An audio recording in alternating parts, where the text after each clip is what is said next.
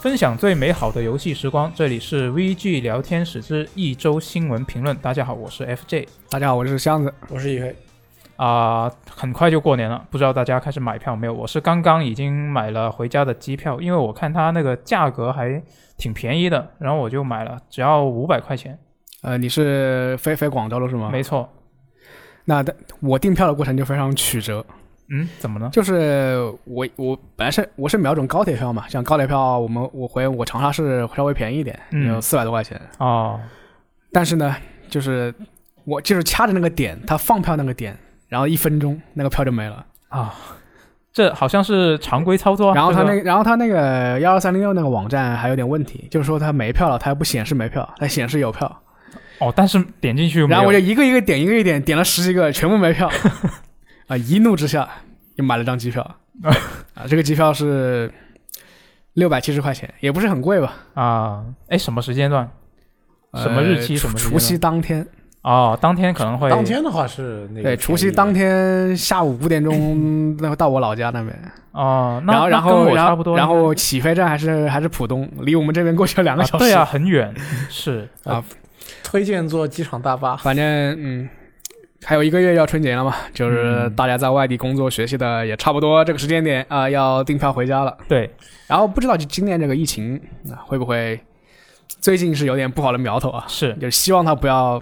扩散吧。对，就广州的花市都取消了，我还是比较羡慕 E K 的啊， 就就地回家。对，就很嗯幸福，每天回家。每天回家。嗯，哎，那这周其实也挺多新闻的。不过我们在看本周的新闻之前呢，我们先来聊一下今天我们录制的当天开始这个公开这个体验版对的《仙剑七》《仙剑奇侠传七》。对，中午我们的对，我们的导播呃秋秋雨雨同学哎也是深入体验了一下，没主错。要还是找他来讲一讲这种感受吧。对我现现在让我们召唤秋雨来聊一下这个游戏。哎，秋雨就位了，哎来你跟好我们聊一下今天你玩那个《仙剑七》感觉怎么样？是我可能是这个整个直播间唯一一个玩过《仙剑七》的了。你对是但整个游戏时光唯一玩过《仙剑》但是就我是可太厉害了，就是看就是他突然冒出来这个演示，对你嗯光看的话，你觉得卖相还是挺不错的。对我看着觉得还不错，因为本身我就对这游戏没啥期待嘛，因为我只从我只《仙剑》系列只玩过一代、三代和四代，四代之后我就再也没玩嗯过了。已经比较多了，其实。对，所以我对这个《仙剑七》是一直没啥期待的，但是这次哎，让我有一种眼前一亮的感觉，就感觉很厉害，完全没有想到，超出了我的很预厉期。害是吗？就对，剑客对贝西摩斯是吧？就是呃，那这那个确怪确实有点像贝西摩斯，但是他比贝西摩斯多两条腿，哎，嗯啊，因为做了一些原创。对，因为之前的那个像那个《仙剑》系列，它之前不是叫什么显卡杀手吗？嗯，但啊这对座就完全不是，因为我们这个直播间电脑啊，众所周知是非常烂的，嗯，它只有那个九六零的哎配中置，上好吗？中上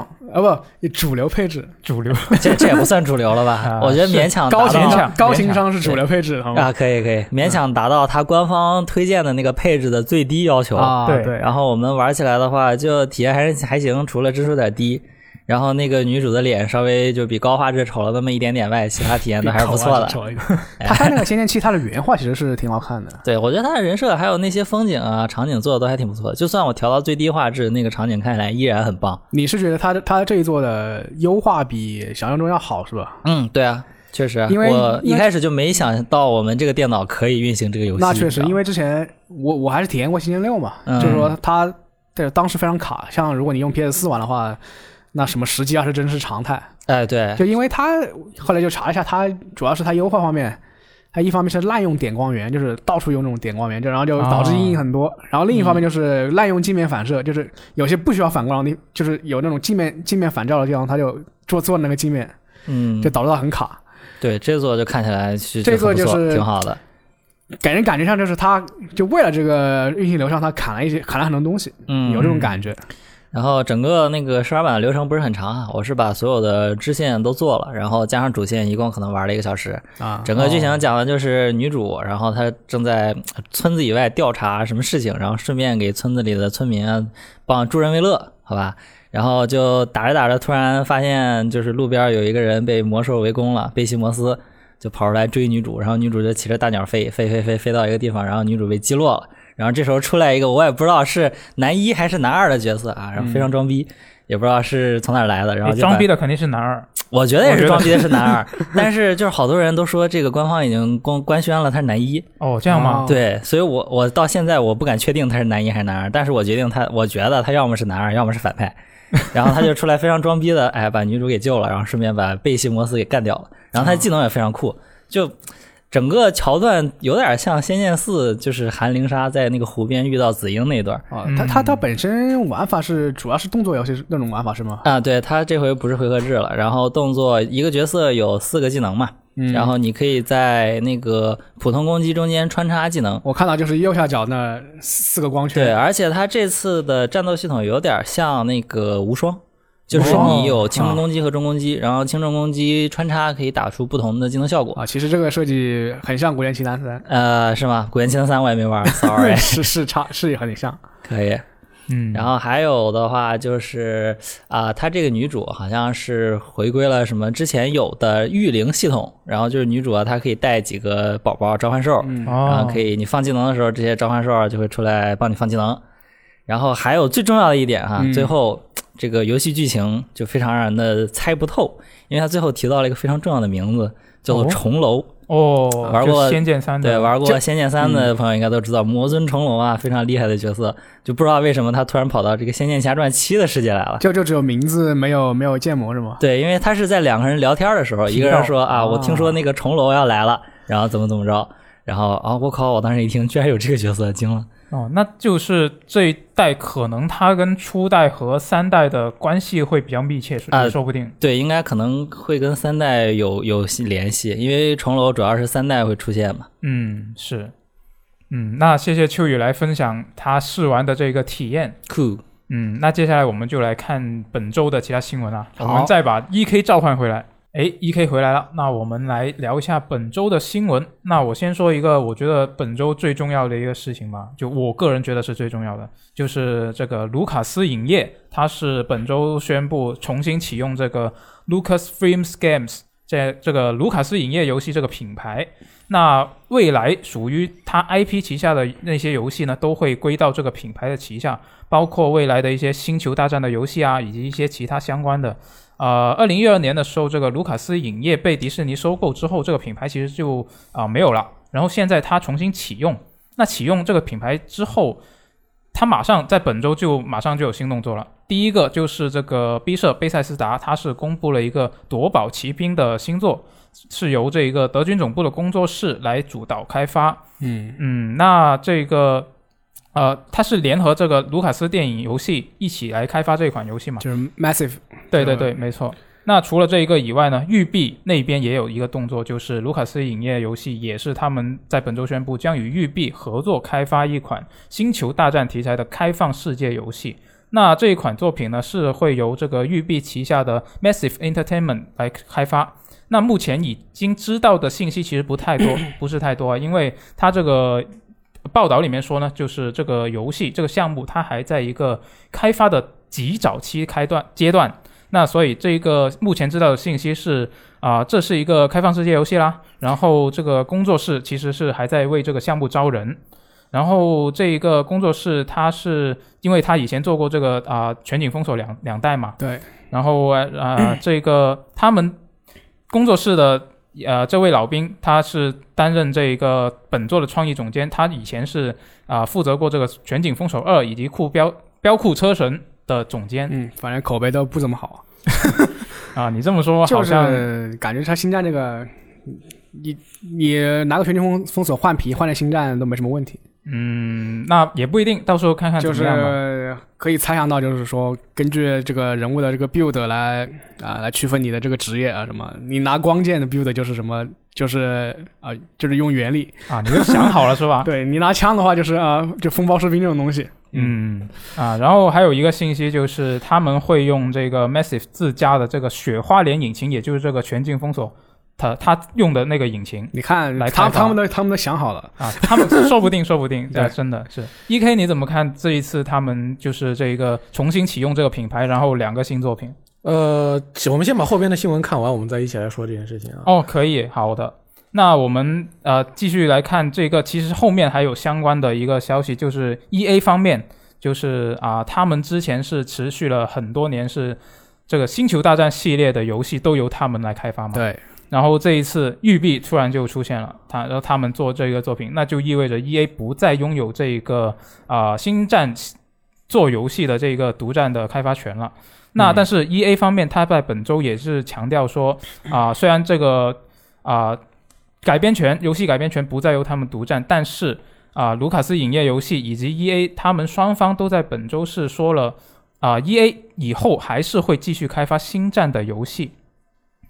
嗯，然后育碧方面呢，它也有另外一个相关的新闻，就是他们不是要开发这个星战的新游戏嘛？然后之前它也是有一个这个 Massive Entertainment，它是在二零一七年是公布过一款《阿凡达》的游戏。对这其实这款游戏它一直都没什么消息，到现在都嗯，我因为本来这个 IP 你不和他那个电影进行联动的话，我感觉是对影响力没那么就大。可能也跟它电影那边就一直啊、也是没有什么他消电息影有关。也对电影也因为疫情原因对延期嘛，那他游戏也也是本来工作室也受到影响。是另外，另外外考虑考虑到宣发问题，那我也延期算了， 对是。反正延到二零二二年的四月份。是的，然后这个呃，育碧这它这个 Massive Entertainment 工作室呢，它在本周也是说啊、他们新做这个《星球大战》的新作，并不会影响到这个《阿凡达》游戏的开发。他们的工作室的高管就说，Massive 现在已经足够大了，它的规模已经足够大，所以是可以同时开发几款三 A 级别的作品。我应该应该，我觉得他这个话应该是反过来说，就是呃，阿凡呃就是《星球大战》不会影响到影响到《阿凡达》的开发， 就为什么？因为呃，本身本身你这个游戏就延期了，你你说你你可以同时做两两三个三 A 游戏，这个话就不太可信。要么你就不延呗，对，你的你的项目管理力强的话你就别延。然后就另外的话，因为它个星战星战，呃，对于他们来说是一个刚才也说了是个很早期的项目嘛，嗯，那我完全可以就是先把阿凡达给做完，有然道后理，再做星战，那肯定就不行不影响了呗。是，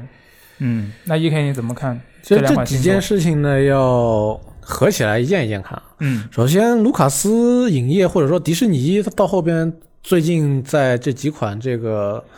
呃 E A 做的星战游戏之后呢，他们发现这个星战游戏还是星战游戏还还是很赚钱的。嗯是他们这些手底下拿着的这些品牌，就算电影现在可能不准备继续往后拍了，但是电影以前拍下来留下来的这些东西还是可以拿出来再用的。对都可以做，啊，比如说这个电影嘛，就是像这次这个《夺宝奇兵》《印第安纳琼斯》，但是这个东西呢，他这次给了杯赛，杯赛很有可能他做出来是一个微软的独占的游戏。嗯，那么为什么是给杯赛呢？很有可能也是考虑到新这个《印第安纳琼斯》的它的这个影响力跟呃《星战》其实还是有一定的差距的。嗯另外，我甚至觉得 他给杯你说赛你说杯赛不配是吧？我甚至是说把把这个印第安纳琼斯给杯赛，我其实不是这个意思。我的另外一个我的意思是，说不定是想让杯赛给为微软做一个属于微软的那个神秘海域。 啊，好像但也很是有道但理是怎么说呢？因为他给杯赛那个工作室，他是以前做那个德军总部的嘛，对对他德军总部基本上是以这种第一人称的形式来来来进行游戏的，然后就是他们没他有和太神多和神秘海域这个神秘海域这种形式就不太搭，呃，所啊以他们也有可能会做出另外一种呃不太一样的形式就呢。就对，就另一方面，他德军总部的话，他他第一人称虽然它是一个第一人称设计游戏，但是它的动作性很强，就是你操作什么机甲呀、这种一些近战攻击啊，它都能展现出来。我觉得它有可能就是根据他那个视频里的一个那个鞭子的那个这个武器，嗯会有一些比较比较创新的玩法，我是这么期待的吧。其实套索我觉得倒不必太过担心，因为虽然德军总部它是个主视角射击游戏，但是它跟很多的那个主视角游戏是不一样，呃这个 FPS 是不一一样的。嗯，他在过场的时候，他是会回到那个呃，就是非第一人称的那种过场叙事那那那那嗯那倒是，那他不会让你全程从头到尾，就是我进入游戏到我最后通关，我全程都是在这个我扮演的人的他的这个眼睛里边望出去这个视角。你你知道你主角长什么长什么样子？对，而主我的主角会。呃，有你知道他长什么样子，你能够看到他的表情、动作，他的这个，他很有个性。嗯，所以这一点的话，也许他们就此直接做一款第三人称视角的游戏也很很有可能。你觉得要就是突破一下工作室的局限是吧？对啊。啊，然后再看到这个星战呢，星战就我们在讨论这件事情之前，可以先看一下 E A 在过去那些年里边拿着改编权，他们做了几个游戏。嗯首先是，呃，具体的数量可能我得掰着手指头算一下，但是主要几款游戏我还是记得。先是那个 BioWare 的网游《星战》呃，《星球大战：旧共和旧共共和和国，嗯对，那个时候 M O M M O R P G，然后接下来做了两部《星战前线》，这个是 DICE 做的 F P S 和 T P S，它可以切视角，对，还是个多人对战游戏。到了第二部加了剧情，呃，然后是他们 Motion 做的，呃，在 Motion 之前是先是那个重生做了《绝地陨落的武士团》，这个嗯是第三人称的 A C T，、这个算是口碑最好的了。对最近，接下来是去年 Motion 做的那个《星球大战：战机中队》，这个是啊、驾驶空战射击战斗 F 机 P S 吧，型其实就是个本质上是个 F P 是 S。个飞行射击游戏。嗯，那么这里边除了一款《绝地陨落的武士团》以外，其他都是主打多人游的的作品。对，嗯，但是就在那个《陨落的武士团》卖出去之后，他们发现，不管是 E A 还是这个呃迪士尼那边，应该都发现了一款制作精良的星战游戏单人游戏，也是能够卖出非常非常多的钱的。嗯，这一肯定让他们动了心思了。为什么？我们既然星战 IP 那么大，而且迪士尼有计划在之后把星战的宇宙通过更主流的形式，不是像当年那个旧宇宙那样是通过小说漫画嘛，现在是通过更主流的形式，就是游戏、电视剧加这个电影，把它扩充到更加更加更加大。嗯那么我多找几个公司来做更多的星战游戏也可以啊。对，虽然他们是要把控，然呃，虽然他们是要把控好这个剧情的，也就是说，他现在要做剧情，呃，星战游戏的话，剧情全都要经过他们这个审阅、审批。因为它本身像星战，它它 I P 授权很广嘛，嗯，但是它但是它实际上它这种就是重叙事的这种类型其实很少，所以感觉是也是从那个之前那个陨落里面看到了一点红利吧。对，所以在这个时候再去找一个欧洲一家非常大的有做这种单人的带强叙事属性的呃公司去做这个新的星战游戏，其实是很合理的一件事情。虽然我们不知道他这个 Massive 他做星战到底会做出什么为来，为什么不找阿 Ken 来做啊？啊？ 要叙事要找阿 Ken，啊甚至我觉得 Massive 有可能在这一款星战上面，呃。啊，我看到我又我又想起来它是开放世界了，不好 意思，我在想开放世界如果不是开放世界的话，Massive 是不是是不是会走向走上自己找回自己的老本行，做一款嗯 RTT 游戏，冲突世界，嗯，啊，对吧？那个个也那个但是很多呃玩家非常喜爱的一款游戏，对吧？但 R T T 现在是个比较小众的一个类型了。虽然他已经说了开放世界嘛，可可能也有可能是一款类 GTA 的游戏，那也说不准。嗯嗯，是。那实际上，他这个我觉得比较在意的一件事情，就是他在二零一三年的时候，E A 那边他的执行副总裁这个布雷克，他是说过，他们 E A 是已经跟迪士尼达成了一项长期的协议。当时他的说法是，这个《星球大战》系列的游戏改编权，E A 将独占至少十年。到现在其实他是呃八年左右嘛，然后然后育碧就来了。那所以我在想，这个他是不是可能我我不知道啊，只是我这个是我猜的，可能也是他这个说法确实是真的，只不过迪士尼那边就现在改变主意了其实那我我觉得有另外一种可以把这件事情划过去的说法。啊，是什么呢？呃，你看它这个游戏只是刚刚公布啊，对，等它要发售，说不定二零二三年已经过了。那倒也是。哦，那这个时间改编权里边，这时间里边卖的还全都是 E A 的游戏嘛？哦，你这个思路我觉得可以，另另外一种，我觉得是跟我们签合签合同一样的，嗯就我们三年一签，三年一签。我们口头口头先说是十年，嗯，但是我们是这有种可分期来签续费的这种方 式，能嗯，反正这都不是问题，感觉。对，另外 E A 在这上面的话，他们这个肯定会继续跟迪士尼合作下去。迪士尼看到 E A 那两部星《星战前线》，他们这个微交易再加上游戏本体卖的那么好，他们很清楚 E A 做这些游戏是非常有经验，而且已经为他们带来了非常多的收入。嗯，这个时候直接把 E A 踢开，那肯定是不可能的。对，嗯，没错，而且陨落完全可以做二嘛，对吧？对，对，或者说那个《陨落的骑士团》那一部，他在剧情里面已经完全做好了为二的准备了。嗯他我现在我当时我那个时候打完了之后，我唯一对他的那个疑惑是，他给了这个东西之后，他要怎么把剧情跟呃电影的剧情融合到一起，把二拍出来？啊，嗯，那就我们来期待一下这个育碧。它究竟能够做出一个怎么样的作品？不过像刚刚说的，可能我们还还还没有，就是就没有办法在短时间内见到这一款作品的真正的样子。对然后另外的话二二二嗯年以后吧，反正另外的话，我觉得这可能也不知道是一个好消息或者是一个坏消息，但是有可能近几年没有这个《全境封锁三》了。 对，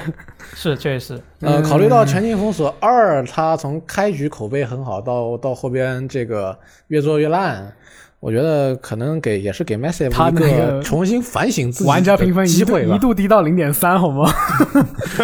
那谁也不知道他们把这个天湖开局给把自己给作没这了。那我就问你，你作为一个育碧粉丝，你现在期待《全境封锁三》吗？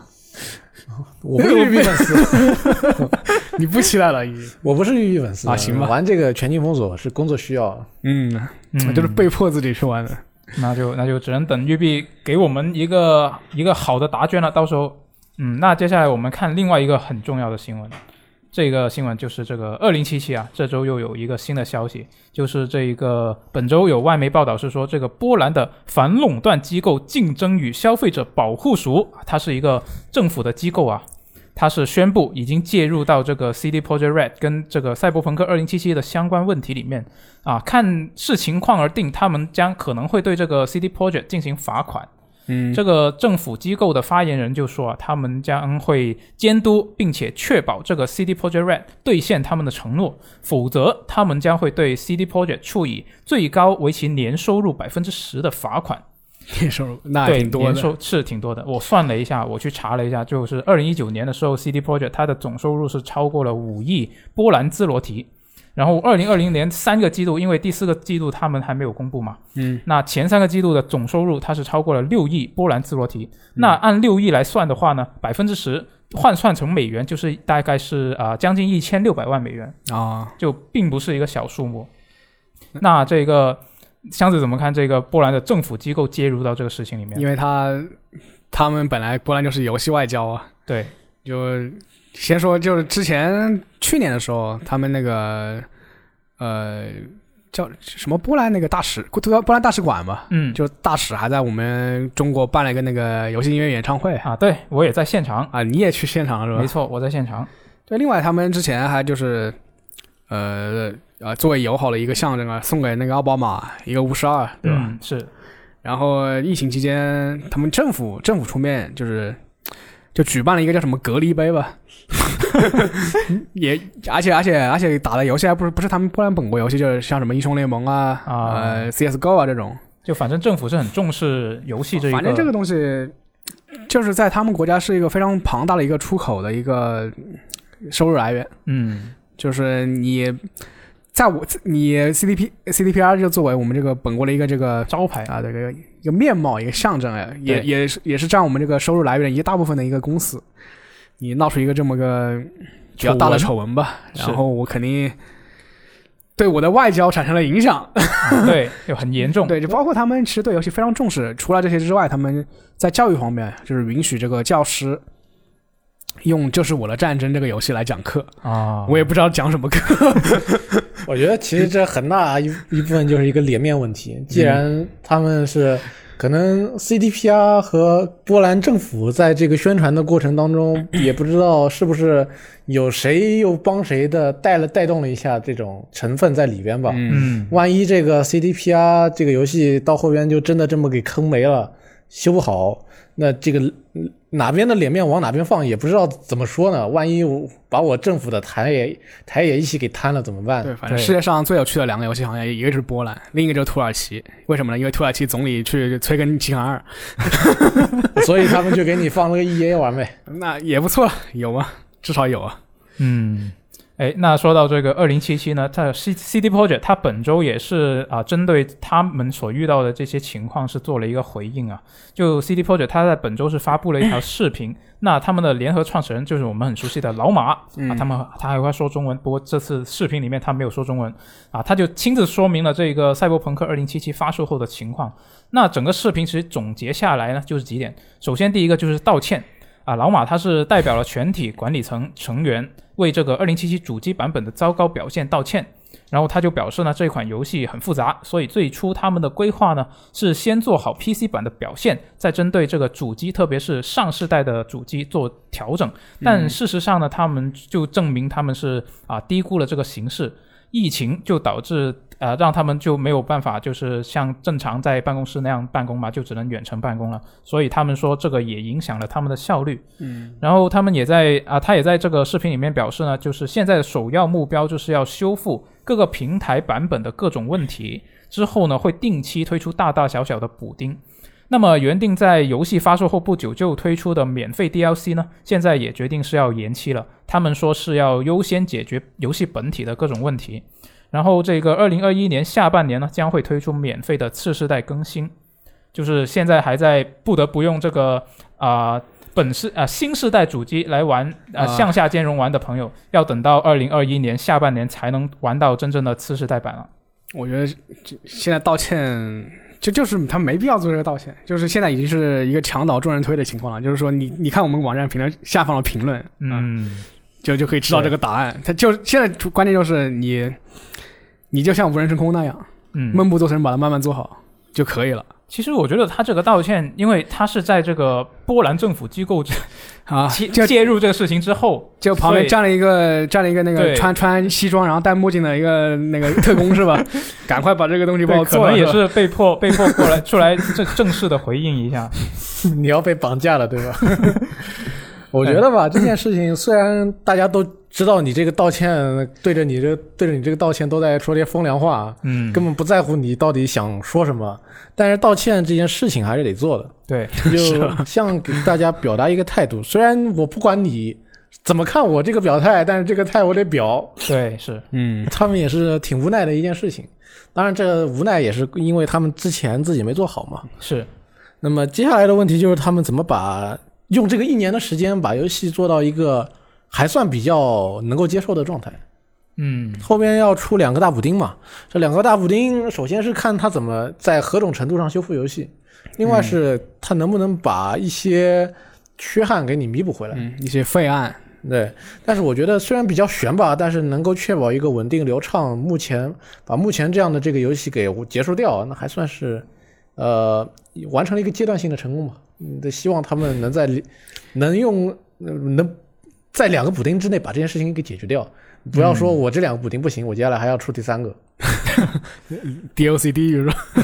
呃，就是更新地狱，每次让你重装一下游戏。嗯，嗯对，那就希望他之后的补丁能够比较明显的改善这个各种问题了。然后这个《赛博朋克2077》呢，其实它跟其他各就是我们普通玩家玩起来遇到各种问题就很不爽嘛。但是樱井正博他玩了这款游戏之后呢，嗯他就作为一个啊、游戏制作者这样的角度，他反而是对这个 CDPR 这边就是有一些怎么说，有一些理解之情吧。我觉得他是他是在本周樱井正博在本周的法米通杂志上分享了自己对这个《赛博朋克2077》的看法。他自己玩了游戏，最初最初玩的是 PC 版，他说自己遇到了一些 bug，然后他就在这个 PS 4 Pro 玩了一下，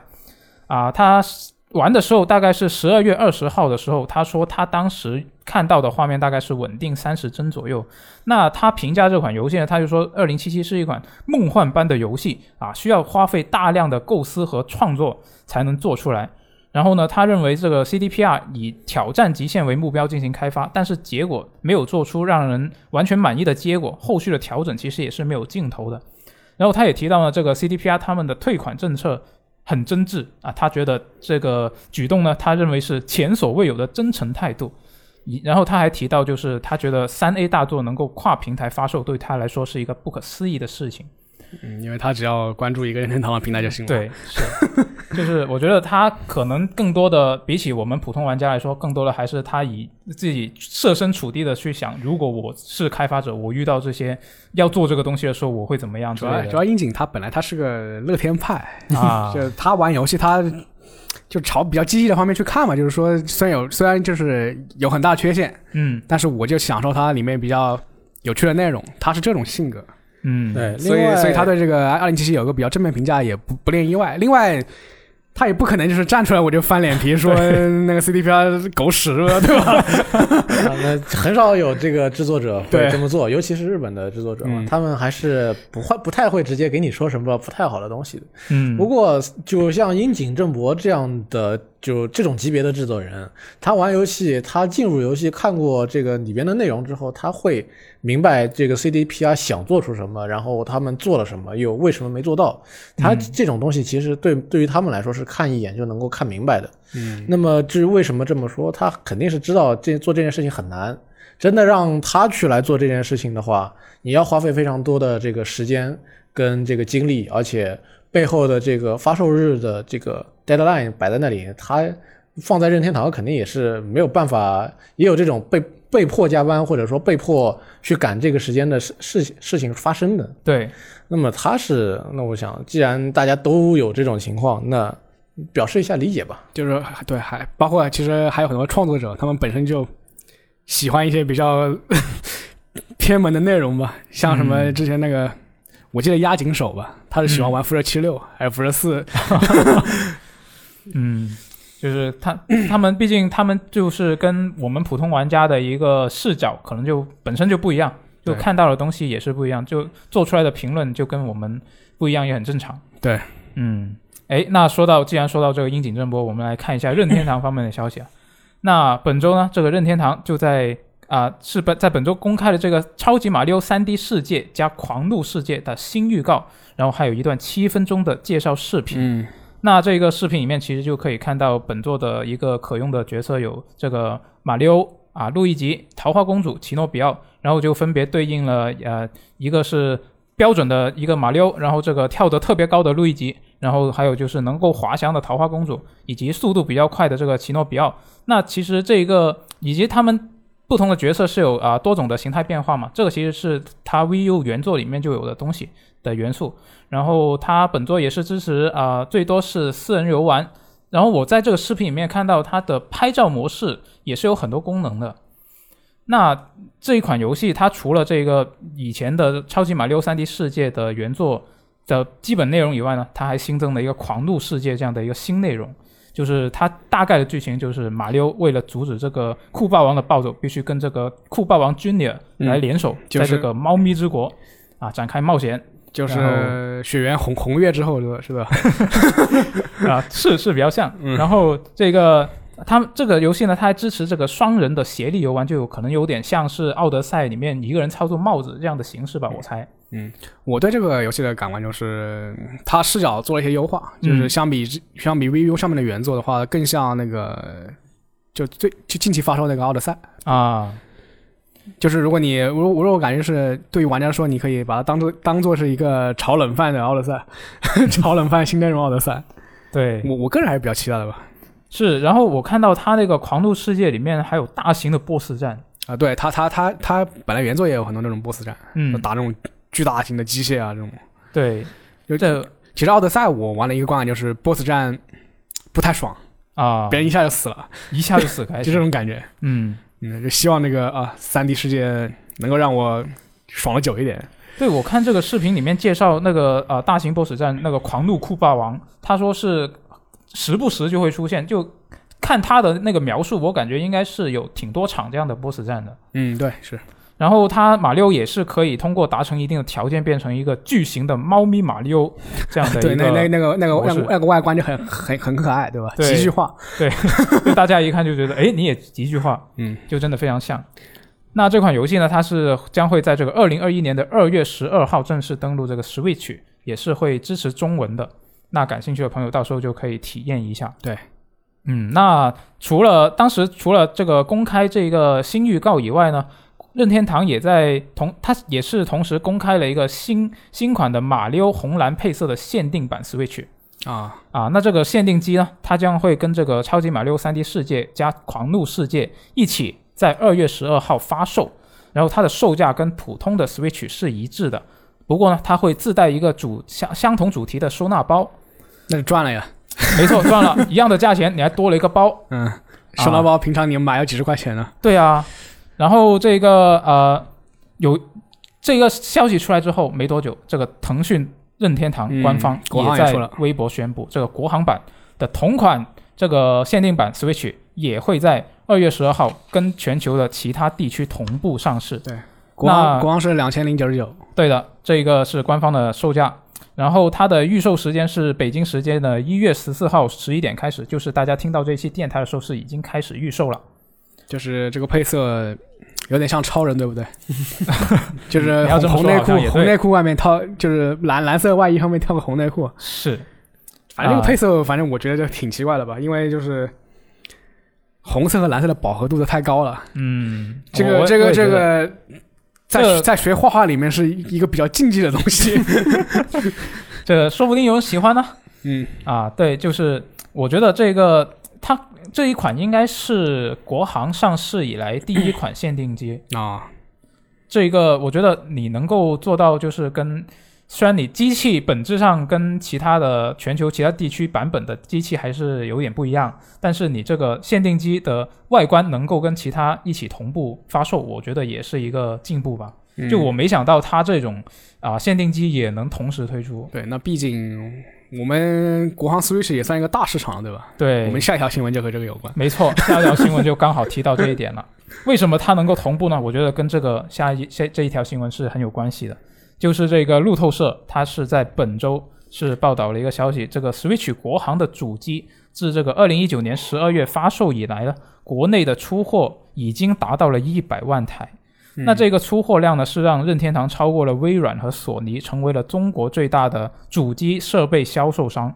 那这一百万呢，超是超过了这个 PS 4和 Xbox One 主机在同时段的出货总量的量的总和。不过呢，这个报道里面就没有说明这后面的这个 PS 4和 Xbox One 的销量是不是国行的销量，就他没提到。啊，哎，你们怎么看这个国行的销量超过一百万台？呃，很正常啊，反正就版号预错之后，我觉得腾讯它的策略还是挺聪明的吧，就是。我不局限于这不不局限于它本身这种核心玩家这个圈子，是就是说他去拓展一些圈外的市场，就包括在商店里呃弄很多这种试玩呀，就让你这种、可能上了年纪的这种中年人，对，或者是呃女性玩家，对吧？就是体验一下它这种体感方面的内容啊，或者是健身环方面内容啊，就让是让让你产生它一个这种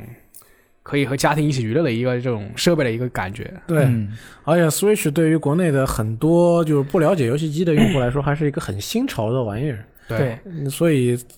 如果就抓准方向多做宣传的话，卖到这个成绩也算是预料之中吧。嗯，就像我之前也去像店店店下线下采访，去那种嗯店家去问这种玩家什么身份嘛，就有有这种开网约车司机的这种哥们儿啊，就是 就是经别人介绍，就是想想买来玩一玩的呀、也有这嗯种平常专门就是平常喜欢在外面搞锻炼这种这种女性啊，这种是，阿姨啊，对吧？他就他就觉得这个很新奇，嗯，虽然最后他们买没买来我也不知道， 反正他们在店里逛了一圈，对你买台那种传统游戏 机 PS、Xbox One，人家家长一看，嗯，又是游戏机，没有，其实这个也就是我觉得很关键，我自己觉得比较关键的一点就是它 Switch 本身的这个定位也是相对来说更有优势一点。嗯，对，没错，就是你呃 PS 四以及这个 Xbox One，你始终还是一个需要在客厅里面固定的这样的一个比较大型的这样的一个怎么说，就是你要占据客厅的一个位置这样的一款机器。然后你 Switch 你除了能够在客厅里面占据一个位置之外，你还可以带出去。你是买了 Switch Lite 是吧？我记得对我是买了 Lite。啊，你就你我你觉得你这一就是点完很重全要你完全不用不用这种大屏的这种体 验吗？呃，对我我当时我当时是想，我当时也没有电视嘛，因为我也没有客厅啊所以现在我你就有拿个了掌机就好。 现在啊我你现在有，那你后悔了吗？没有？啊、还好，我等它新机型啊，慢慢啊等。等等 Pro 是吧？是的，对，哎，对，没错，我就觉得这一点是很重要的。所以你看，这个上海自贸区到现在啊、呃几年的时间，然后其实索尼跟微软也耕耘了好一段时间了嘛。嗯，对，然后现在 Switch 国行出来第一年就在把你这个同时同期的销量给盖过去了。实际上索尼它也就是做过这方面的努力吧，就是、嗯但是我感觉不没有那么接地气，就是它会在那个比较高端一点的那种 shopping mall 里面。嗯开这种索尼的体验店，你嗯，但是你就隔绝掉一些这种， 隔绝掉一些这种比较更为轻度的这种这种人群了，我感觉。是，我觉得最主要还是它这个本身的定位就是你，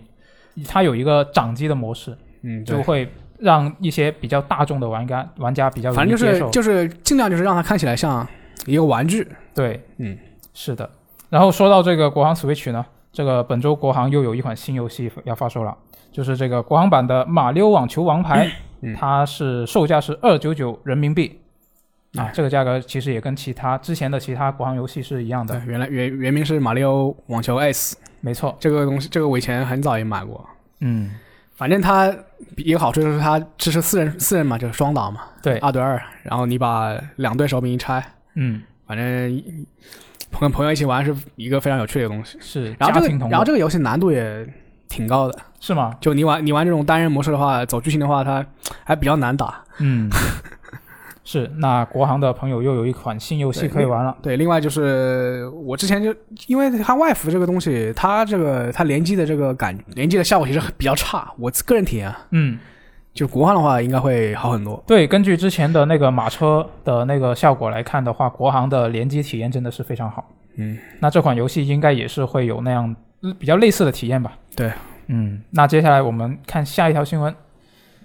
哎，下一条新闻呢是这个本周的任天堂相关的最后一条新闻啊，就是这个白金工作室，它疑似将已经将这个《异界锁链》的版权全部转让给任天堂了。那这个《异界锁链》它是原本是白金工作室和任天堂是共有这一个版权嘛，但是本周就有人发现，它白金工作室日文的官网它的版权信息已经改成了只有任天堂了。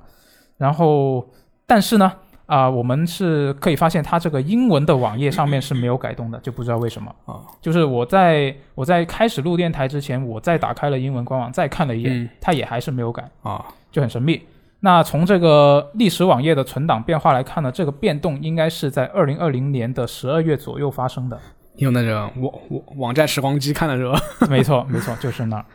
那到现在为止，就到我们录电台这个时候为止呢，这个白金工作室和任天堂双方都没有对这件事情做出回应，嗯，我觉得是个好事。是吗？就是共享版共享版权是比较蠢的一个东西。嗯，就是如果你多年之后你要把这个老 IP 复活的话，它版权如果还得两方版权如双方果都版同意权如果太散的话，对，那个想复的人他要找很多家公司。嗯，就如果你有一家收收起来了，这个东西都比较好管理。是，这件事情吧，其实得联系之前这个白金工作室他们自己要当方发行商这个一起看，嗯，因为既然他们接下来以后就是说我自己游戏我要自自己发行了，那么再留这么一款版权跟其他这个厂商，尤其是这种第一方厂商共有的游戏的话，有点对于他们来说有点尴尬。就是不知道他这个，如果我把版权就让渡给任天堂的话，我可不可以多拿一点钱吧？ 就是这是我比较好奇或者的。说，就是说我跟既然我都这么做了，我跟任天堂谈一谈，能不能把这一半版权卖给他们？对，是这这是我比较好奇的，就是我收回一点开发资金，那比较好。那这然后这件事情以后也不用我们再去管了。对，嗯，那就希望白金工作室之后他们的这个自主发行的路子能够越走越顺。哎，那本周的这个任天堂相关的新闻我们就看完了，接下来我们来关注一下索尼方面的消息。那索尼呢，它是在 S 呃索尼互动娱乐，它是在本周的这个 CES 上，就是这个消费电子展，它是公布了一个 PS 五的宣传视频。嗯，然后视频里面呢，它在最后是公开了一系列即将登陆 PS 五的游戏，它的一个发售窗口。那其中有一些游戏，它之前是有提到过这个发售窗口的，有一些是没有提过。就是其中有一些其实是一个新消息，我们来啊、都念一下。就是第一个是《杀手三》，它是在二零二一年的一月份发售，然后下一个是《Returnal》，它是在二零二一年的三月十九号发售。科纳灵魂之桥，它会在二零二一年的三月份发售，然后还有一个太阳灰烬，二零二一年的六月，然后还有一个小恶魔附体是二零二一年的七月，幽灵线东京，哎，这个游戏我就最期待了。啊对，其实它这会里在面玩家最关心两款游戏嘛，嗯是一个就是《幺零线东京》，对，一个就是《地平线：西之境地哎，你你这样，你是不是看不起瑞奇与叮当？》。我，它它相对来说，相对来说，就嗯我个人而言的话，我我自己对《瑞奇与叮当》这个裂缝这款游戏的期待会比《地平线：西之境地》高一点。那对，呃，你对你个对，人来其实说，可各能是啊各各有所好嘛，这个其实也很正常。就其实那个呃，像那个 Project Asia 是这个这么读吗？我不知道啊。阿提亚，阿提亚应该是对，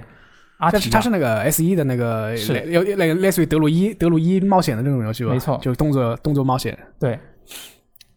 感觉卖相也不错，就是个人来说。然后还包括那个最后那个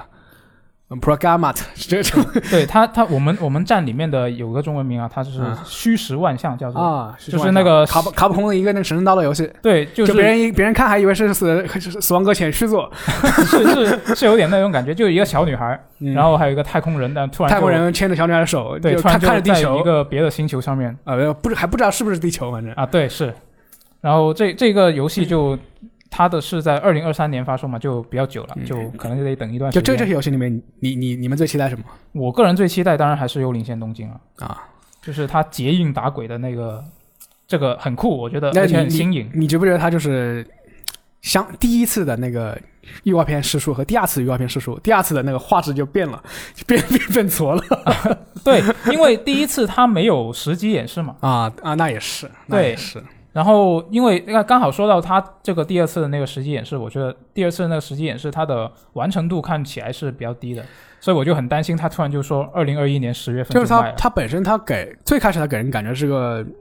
就是三 A 水平大作这种感觉，嗯，但是通过第二次时机放第二次时机放出来的话，你会感觉它可能跟那个 R K N 做的这种什么死亡轮回这种差不多是一个水平线哦的。我还以为你要说跟《生化危机三》是一个事情。 嗯，那不管怎么样，我觉得十月份既然他说十月份就卖嗯了，那我觉得他既然敢说，那应该它的完成度现在来说，现阶段来说应该有一个比较比较完整的一个阶段了。嗯嗯，那反正就我到时个候人看一个下人的话，这里面很多游戏我都会玩，就包括《杀手三》，啊包括这个《科纳灵魂之桥》啊，一个对小小姑娘冒险的一个游戏今年上半年，可能我对《科纳灵魂之桥》这款游戏的关注会多一点。啊。你哎，那你蛮令我意外的， 就不像是 E K 会玩的这种游戏，嗯我因对为它是一个那个有很像迪士尼的那种风格的一个小一个那个小女孩，对在在那个呃偏偏向写实的一个世界里冒险嘛。对，就因为操控我一堆小毛球，我感觉它会像是那个动作冒险和一个解谜的一个结合嗯我肯定会，这我是各种游戏都会看一下的。啊。呃，这个嗯下半年的话，应该还是《瑞旭铃铛裂缝》吧。嗯。不过我现在还没买 PS 五，所它这个《以铃铛裂缝》，我记得当时 PS 五的一个卖点就是快速加载。呃快速加载对。对，它但是因为这个东西，呃，我感觉是没有它那么重要，没有那么重要一个功能。或者说你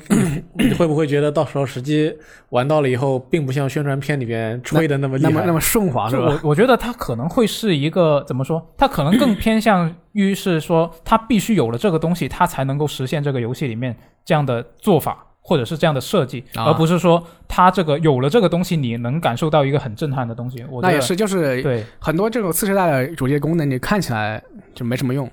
不是没什么用 吧？就是看起来它可能就可能不就是太直就就观对。你的体验，可能你你想象中它可能没那么大，但是实际上它其实很爽。嗯对，就我最近体验那个 x SS 那快速快速恢复功能啊，真的嗯爽！是吧？就是打那个战争机器，我就不要存档了，也也它它也是自动存档吧，嗯，就是打到一半我就直接按住那个那个西瓜键，然后直接嗯把机子关了，把那个插头拔了，然后第二天它第二天直接打开，直接接着继玩，续了。对，嗯，就特别爽。那就厉害。嗯至于最后两款，这个没说是今年发售的，那我还是觉得等再等一等再说吧。嗯，对，也不知道什么情况。我还是期待《死亡搁 浅二》的，卡普空的《死亡搁浅二》。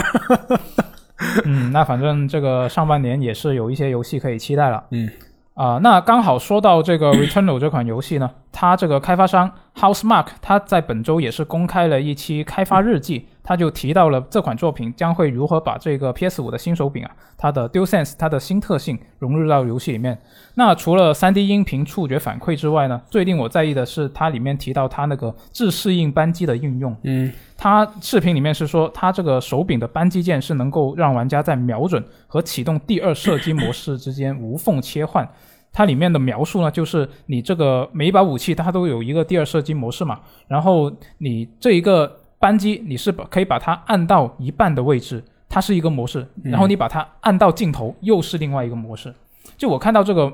描述之后，我就会有点担心，说这个会不会就是比较容易误操作？嗯我觉得对，听他这个 描述就很容易误操作。对啊，就是可能它一个调整上得做得非常好才能呃，够避但免。当然，当然，其实其实它这个自自适应扳机，就相比于普通扳机来说是比较难难误操作一点。嗯，就说因为之前玩那个机器人，那个宇宇宙机器人嘛，嗯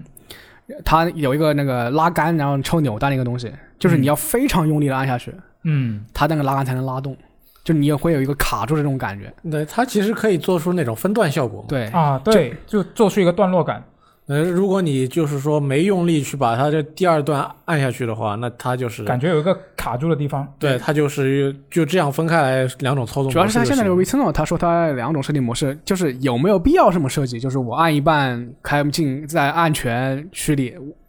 我那我不能就按那个另按另一个键瞄准，按按这个键蓄 力吗？他一一定要省这个按键吗？ 就就是不是让你觉得它有一点为了用这个功能而就是除非呃设计除的就是除非它有有一定的就是配合这个功能，它有物理反馈。嗯，就是就手像刚刚 E K 说的，他把这个段落感给编程进去就好除了断了缆之后，它要其他的那种震动方面，它要配合这个东西。啊。我觉得才会就是让玩家有一个比较代入感的这种享受吧。震动方面，我觉哎得应该当然，这个 r 微 e t 信 u 呢，我是绝对不会玩的， 为什 么因为它它是为什么恐怖 游戏。啊，那行吧，呃，那我们来看下一条关于索尼相关的新闻吧。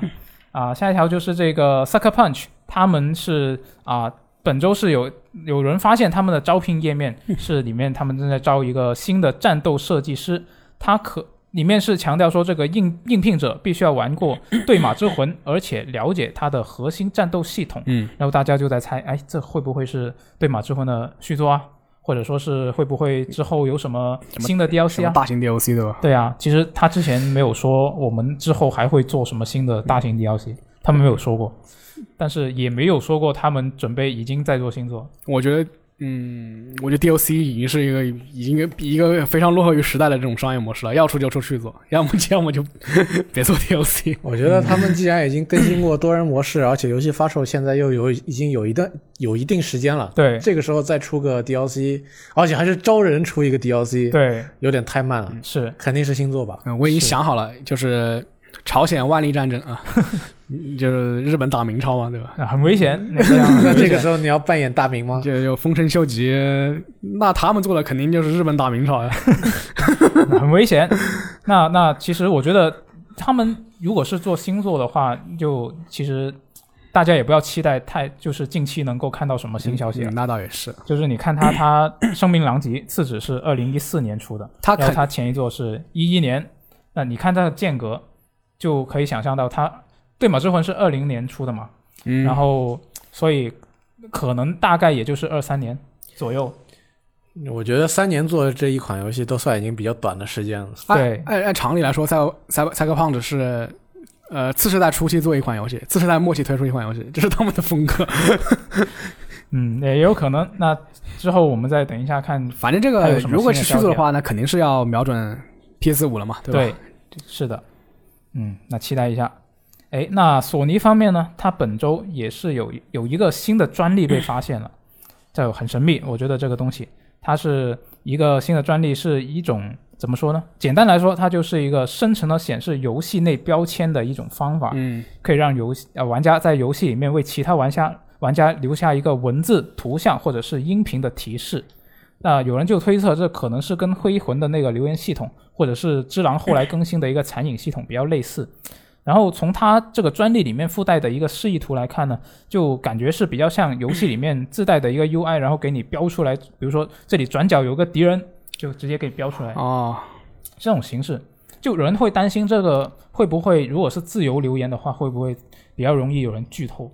肯定可以关的这个东西。那是肯定可 以。就就怕你开着以后到了个地方，感觉像是前面来了一排嗯弹幕。现现在现在现在现在弹幕它都有这种很很很细分的这种过滤屏蔽屏蔽功能了，啊过滤功能对，对，你想想什么东西出来的话，你自己设置好就行了。嗯，那我但是这个其实它这个嗯感觉有点像类似于那个在视频里面推销产品，就是说你你看呃就是说你看个那个电视剧吧，嗯，然后电视剧里出现一个冰箱，然后冰箱里就有一个圆圈，砰，表示这个冰箱在那里可以买。你这个想法我倒是没想过，不是现在有这个东西了嗯嗯对，，现在有很多。不是，我是说游戏里 面，就用在游戏里面，我没想过。那那那我这呃，那我给广大的厂商提供了一条商业思路， 你们可以这个和和别的公司进行那合作哎那。很很强，又可以做呃内植入植入广告植。入我怕这个这种这个怎么说呢？这个、呃功能真的铺开使用之后，你到了一个地方，看见上面写这个办证手机号，对，肯其定实其到实时只候要只要是前提条件，就是说前提条件是玩家如果对这种东西可控的话啊，那怎么做都没问题，对吧？嗯，就如而果来且如果来强行跟你来，那就不行了。嗯， 对，就是我觉得如果它这个功能真的实现的话，我觉得它应该 不会是一个能够让你怎么说，不会让你能够自由留言的一个形式。你觉得会用那种什么定型文啊之类的东西，对吧？对对对，就是在固定的几个文案里面选什么的，嗯，我觉得应该会是这种方式。反正 PS 五它就索尼它对 PS 五的一些优化的一些功能的设计，它都是为了让不那么核心的玩家更顺畅的体验游戏，就包括什么顺时查攻略啊，对，包括这种什么提示啊，嗯我怎么是感觉这是在增加这个游戏的社交性？哎，也有可能。有有一种就是有很多人陪着你一起在玩过这个但游但戏是的感你玩觉。黑魂那么多留言，你觉得社交吗？我觉得一点都不社交，对吧？嗯，那总之这个专利它也是申请了而已，它也不一定会用，是吧？嗯也是，对，就它像像经常索尼确实有很多专专利就是放到那里不用。，对，是申请了再说，用不用另说。嗯啊，那索尼本周的新闻我们也看完了，接下来我们看一些硬件相关的消息。哎，因为本周是这个啊、CES 消费电子展嘛，就嗯在周初的时候。那所以本周是啊、挺多硬件相关的消息的，我们来看一下。哎，不过第一个硬件相关的消息跟这个 CES 其实没什么关系。我们先来看，就是微软方面，它是在本周宣布推出这个锦鲤红配色的次世代 Xbox 手柄。那这款新配色的手柄呢，是已经在十三号率先在中国市场开启预售了，一月十九号就会正式在国内发售，它的售价是四百五十九元人民币。那二月九号呢，它才会登陆到全球的其他市场。那我觉得这个能够在中国地区首发，也是一个怎么说，呃，稍微有点有牌面的事情吧。嗯它这它这个配色就就很中国嘛，对对，一片红，是就包括那个是那个功能键那里，感觉四个那个颜色，感觉是那个五星红旗的这种感觉。啊，是有点是有点。当然，其实我个人对于这个 Xbox 次世代手柄我是有点失望的，嗯，为什么呢就？一方面。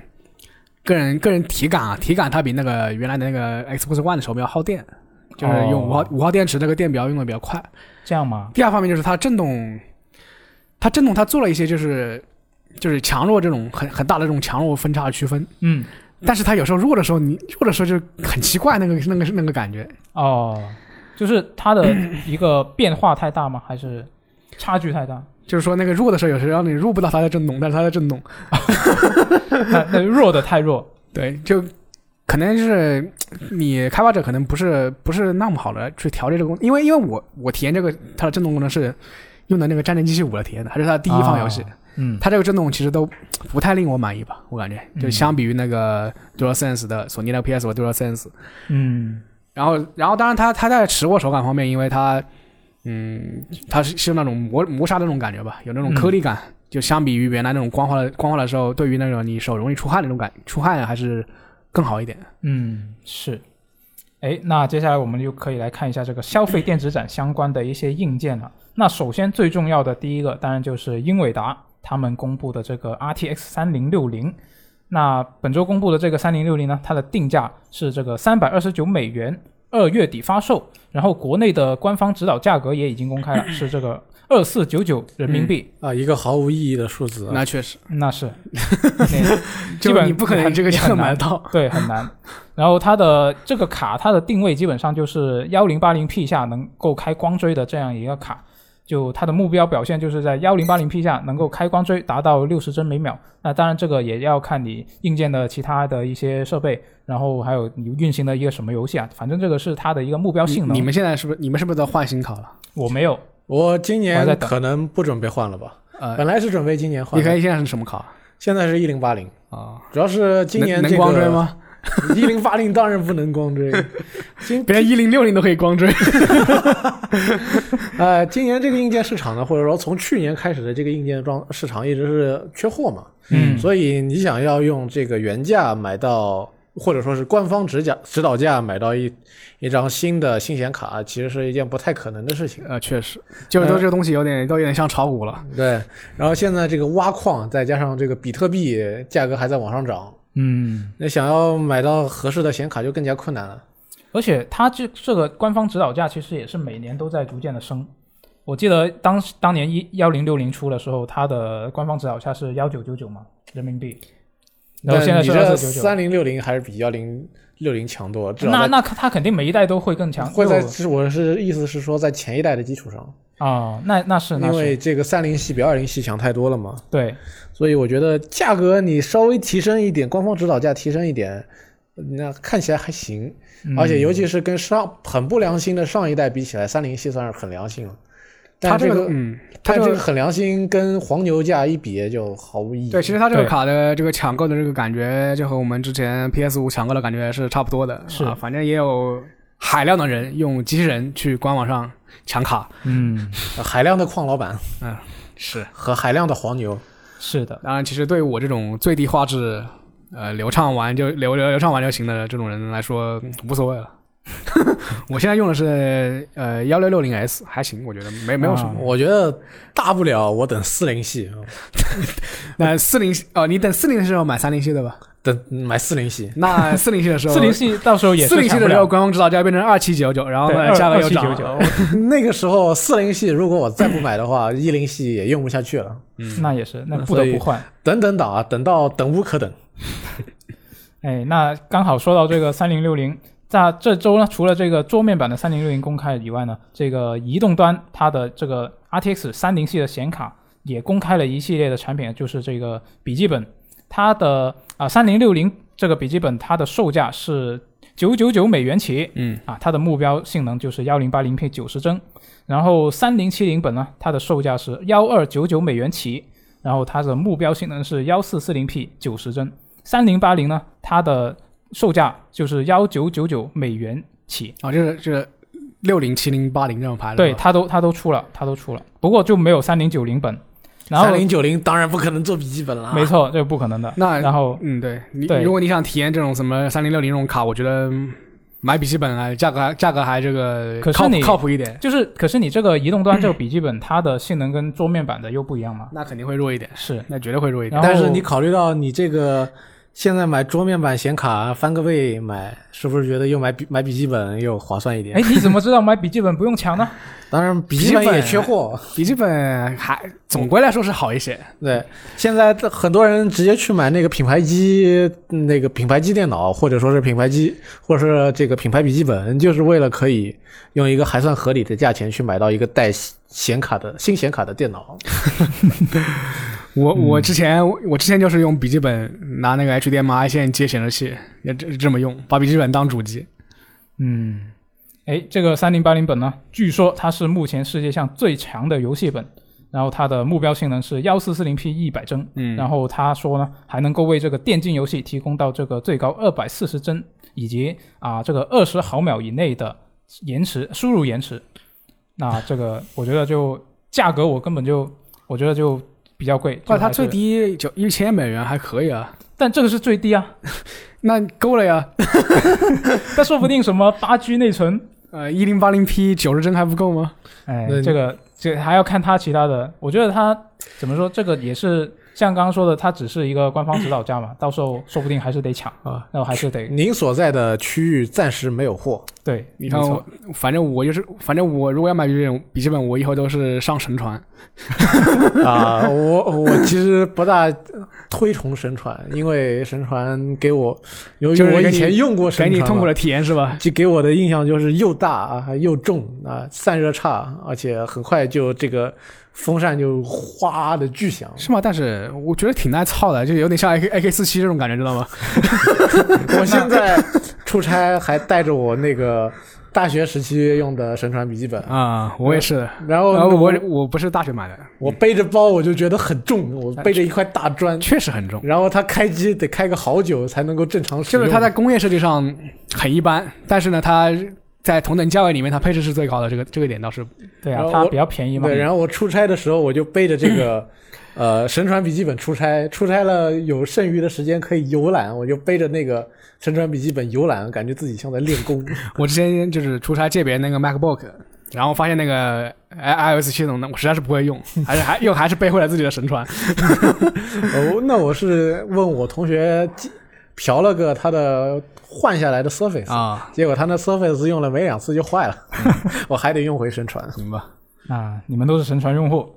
哎，那接下来我们看一下这个显示器方面的消息啊，就是这个华硕和 LG 他们都在这个 CES 上公布了自家的 HDMI 2.1显示器啊，就公布了好几个型号嘛，那我就不一一细说了。嗯他们的一个共性就是啊都没有公布售价。啊，然后第二个共性就是他们都有这个 HDMI 2.1接口，也支持这个 4K 分辨率，以及支持这个144赫兹以上的高刷新率。对，也支持这个 VESA 的 HDR 认证啊，有的是四百，最高去到一千啊。这个 HDR 我觉得，就我之前也有一段时间嗯买电视之前，我是嗯在犹豫 买显示器还是买电视嘛，就是主要是为了这个次世代要来了，我觉得是不是应该准备一个有 HDMI 二点一的这样的一个显示设备？对，因为这个东西它本身就是为了高帧率和 4K 准备的一个一个接口的一个支持。对我当时就到处看，然后也看了很多一些评测之类的硬件评测相关的内容，然后我就发现它显示器厂商有一个很鸡贼的点，就是它跟你说支这个显示器它支持幺四四赫兹嗯 刷新率，嗯它支持四 K，它支持 HDR，它都支持，但是不支持同时开。就非常的骚哦原来如此，对，就是它那个你要还是要看它那个呃线材它本身是不是它那个接口是不是支持，有一些它都支持，但是它那个线材可能只是它那个接口只是二点零版本，啊，然后它就没有那么大的数据流量嗯没有去那支持、没有那么大吞吐量。对对对 我现在想，嗯然后你又买了电视对吧？对，对我买这个显示器，可能对于我来说买这个显示器还是挺贵的。我现在的要求也不高，我就买个4 K 六十就行了。啊，我是买了个幺零八零 P，但是刷新率有幺四四的，啊那你要电竞，电竞。我要流畅。对，其实这个说到说到这个显示设备，我也就是最最，它本周不是 EA 也公布了这个《星战：陨落武士团》它的次世代补丁详情嘛？嗯，就是它次世代不不管是 PS 五还是这个 x S x 只要你这个帧数调到六十帧，你的分辨率就肯定达不到四 K。只要你的分辨率达到了四 K，、嗯你这个帧数就肯定到不了六十帧。这个所以嗯，所以我之前这么着急的买这个 HDMI 二点一，现在觉得有没必要点后是吧悔。是给你，你可以买一台新电脑接上去。就四 K 六十帧是个对，有有小部分游戏可以达到，就是 像什么呃《精灵云》或《银魂一致》这种游戏可以达到。是，或者或者是一些 PC 游戏，你有比较好的硬件也可以。对，是，所以就如果你是为了啊、这个次世代主机能够达到这个，而现在去买这个显示设备，说不定还可以再等一下，就先观就是望一你段时间。嗯现现在如果你想就是没就是他们其实很少游戏能够是满能够两方面兼顾。对，说不定我觉得可能等到这个等到末期对吧？啊、这个等到末期可能有点有点悲观了。我嗯自己想法是，可能等这个 PS 五的次世代的游戏能够普及之后，就是有比较多的作品出来之他后，说不对定可以。主要他还是要有要第一方去去优挖掘这个东西，去优化这个对，东西就。是你起码你这个项目得是专门针对次世代主机做的。嗯，对，嗯，哎，那说到这个次世代游戏，这个《生化危机：村庄》，它本周是公布了一个新的消息，就是卡普空他说啊，是在北京时间的一月二十二号，也就是下周五的这个早上六点，这个时间就非常的尴尬，对我们来说，对写新闻的我们来说，啊，对是，他就要举行这个《生化危机村庄》的一个发布会。那到时候呢，他会公布本作的一个全新的预告 片、实际演示，以及还有一个我觉得很重要的就是关于系列作品的最新情报。哎呃，系这个列新新作情品报的呃是什么？就是公四四重制啊， 我觉得应该是公布全新的这个《生化危机》呃 CG 电影，哦，因为这是这个系列的传统，啊做了好多部。啊，我之前看啊看过一部还记得上一部是那个克里斯跟那个谁转圈打枪，啊，互瞄对我枪记的得脚底，和和里昂 嗯，是是里昂吗？呃是跟好像是跟 BOSS，啊，呃这他们就互相转圈打枪，把大家乐了个好久。嗯反正就是谁都没开中，谁谁都没打中谁一枪 对，然后摆了半半天 pose，哎，反正帅就可以了，不用打中人， 就是他那个帅比较尬，超尬，比较尬帅尬帅。可 以吧？可以吧。嗯我觉得是时候播放一个，就做嗯就给大家公布新的 CG 电影，让大家看看又过了几年的里昂长得变成了什么样反子。正他说系列系列游戏消息，那我觉得很可能就是四重置版要公布了，这个东西也快公 布，也也该公布了。嗯，那下周五来看一下，到时候或是者 E K 猜的对还是箱子猜 的对？公布一下全新的《生化危机》重启真人电影的预告片，哦，又是谁演呢？不是那对导演夫妇啊，换换了人，换换了人了导演是吧？对，换了导演，换了呃那些那个演员。那我觉得嗯卡普空其实还是挺喜欢他们的呀， 什么怪猎也给他们演是吧？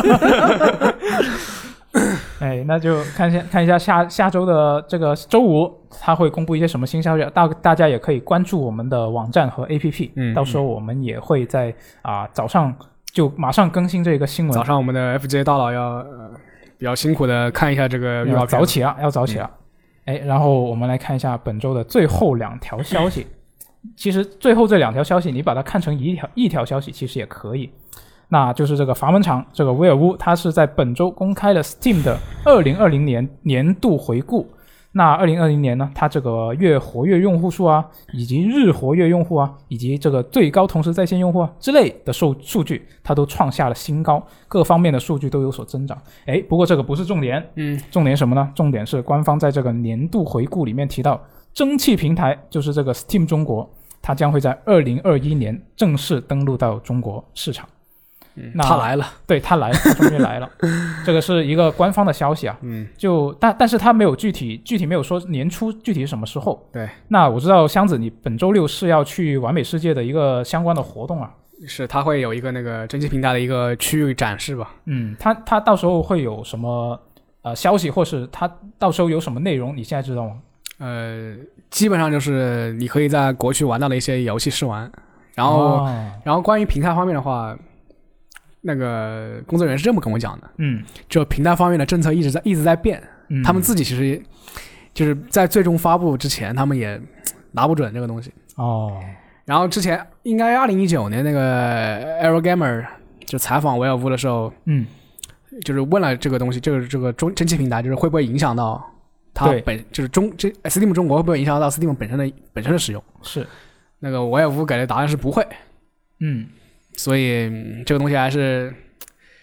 我个人还是偏向一个积极的呃态度来看 看这个东西的吧。嗯，我觉得吧，这件事情现在既然什么消息都还没有，也不要急着表什么态。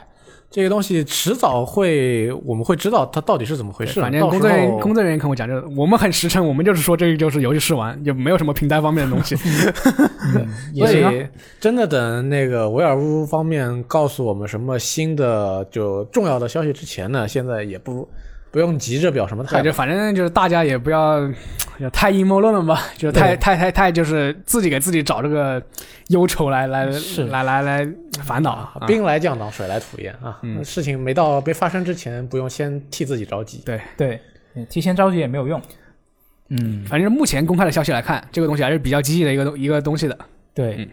那就看一下到时候箱子去参加活动回来，给我们带来一些什么消息。哎那也就是玩一下游戏，那介绍一下游戏也行啊。 呃，除非除非能从是就是工作人员的时候口中撬出什么东西来，是吧？那试一下，到时候你去撩一下他们。嗯，是。嗯，哎，那以上就是本周的所有新闻了。那本周啊，我刚我一开始开场的时候好像忘记了倒数了，差点就忘了，我现在记起来了，本周是阿罗不在的第八周。嗯，那即将也快要过年了，是吗？我们也提前祝大家新年快乐，这个春节快乐，那是不是有点早？还有一个月，还行啊，提早、呃提早一点，我觉那得可以啊。接下来每周都祝贺一下每周都祝大家一次，就啊，是那增还加是不这要个分祝了。量我觉得也搞个倒数吧，距离春节放假还有多少天？啊。行，那你就负责倒数哎还这有个。啊多少天呢？二十来天，啊二十差七不多八天，差不算多几周比较合适一点嘛？对四周。嗯对，还有四周。对，那我们就一边期待着这个新年的到来，也一边期待着阿罗的回 归。啊，这个既然已经数到第八周了，那我觉得阿罗回来应该也不远了。嗯就按照他他本人的说法是至少要两周啊，嗯，行，那我们就下期节目再见，拜拜。拜拜。